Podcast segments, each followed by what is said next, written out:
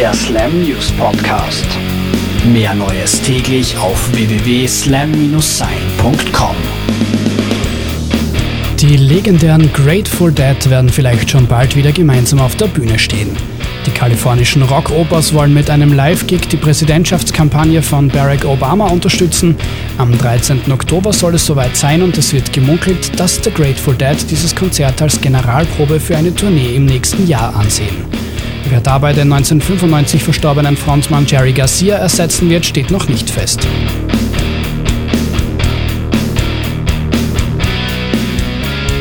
Am 4. September werden Metallica eine Roadshow auf ihrer Homepage streamen.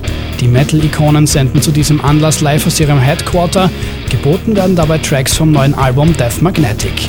Außerdem sind Dave Grohl und Taylor Hawkins von den Foo Fighters anwesend, um mit James Hetfield, Lars Ulrich, Kirk Hammett und Robert Trujillo ein bisschen vor dem Mikrofon zu tratschen. Billy Talent veröffentlichen Mitte September mit Turn Your Back eine Single abseits eines Album-Releases. Die Band hat den Song auf der vergangenen Tour bereits des Öfteren performt und live erprobt. Mitgetrellert haben jetzt bei den Aufnahmen von Turn Your Back Justin und Chris Number 2 von Anti-Flag. Der Erlös des Singleverkaufs kommt übrigens dem kanadischen Roten Kreuz zugute.